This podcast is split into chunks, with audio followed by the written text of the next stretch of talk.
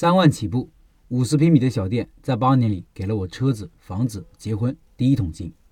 接下来几天要连载一位老板的创业经历，很精彩，很干货。他厨师出身，后开服装店，逆袭之路开始，后移民国外，在国外继续开店创业，也分享了国外的两次开店经历，后面会一一分享出来。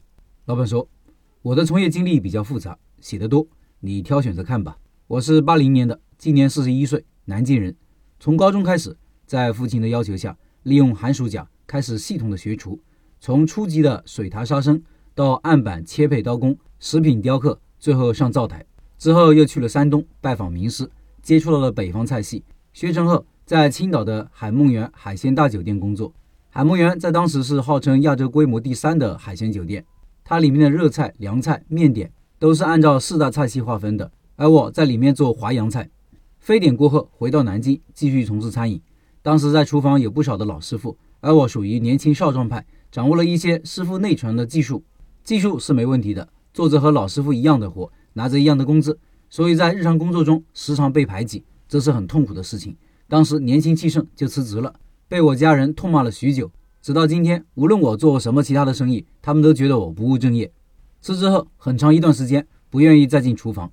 我的堂哥姐姐都是从事服装生意的，在那个淘宝刚刚出现没太久，还没有双十一的年代，服装生意还是很好做的。关键是没有油烟，当时也没有小而美的概念，仅仅凭着滚雪球的心态，从小做起，在大学城的美食街找了一个八平米的小门面，一年八千的租金，自己在市场上按照自己的眼光拿了一些货，结果很惨淡，因为直男的审美实在是伤不起。于是我向我哥哥姐姐取经，看看他们都进些什么风格的衣服。他们向我推荐了日本的西威米娜服装杂志，我每个月都订来看。我知道了服装搭配，知道了各种服装的面料、各种裁剪。一条半身裙有各种形状和穿搭，以及配饰、鞋袜的搭配。短短半年，我的店在大学城的几个大学里小有名气。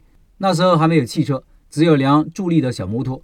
冬天的时候去市区的携程脱鞋子，外带服装补货。远远望去，小摩托像一座移动的城堡。一个多小时的车程，中途不能停下来。也不能乱动，因为车子倒了，货倒了，一个人很难再骑上去。南京的冬天寒冷而漫长，每次到店里的时候，我都要让双腿缓和十几分钟才有知觉。想一想，那时候真的是年轻，不然扛不下来。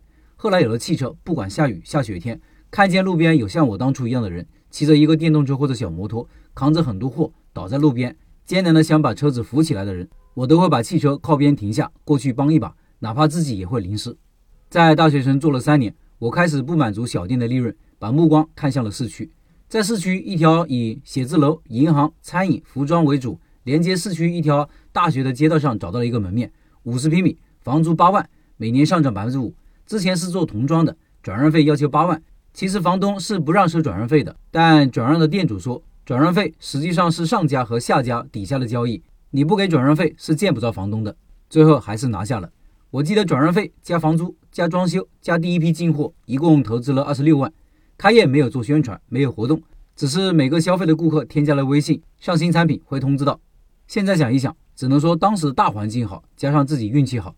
开业的头三天，每天都是两千到三千的业绩，第四天做到了六千八。当时雇了三个店员，早班一个，晚班两个。店铺里的服装以日系的雪纺麻棉为主，月销售额十二万左右，房租六千六百六十六每个月。这样的情况到了第三个月，我就感觉出不对劲了。第一，雪纺麻棉的日系服饰在当时是年轻女孩子的首选，因为便宜，款式翻新快，紧跟杂志款。缺点是价格卖不上去，毛利低，只能靠跑量。所以每天看着店铺人头攒动，每款衣服都是几十件的往外卖，但真的是赚的辛苦钱。你得让顾客试，试完一堆衣服还要重新挂。小店里经常是挤了二十几个客人，员工没时间吃饭、上厕所，苦不堪言。第二。员工工资偏高，员工底薪加提成平均四千左右每个人，三个人就是一万二，人工开支吃掉了很多利润。于是我开始了改革之路。改革后，我的月营业额从十二万到了二十五万左右，店铺的毛利也达到了最高。怎么做的？请听下回分解。以上是老板的分享，下一篇文章再分享他的改革措施。最后，我的第一个付费课程《开店选址课》在抖音上线了，音频下方有课程表，有需要的老板去抖音里购买。抖音里搜索“开店笔记”就可以找到我了。我周一周三周五周日晚上九点会在抖音里直播，会有秒杀活动。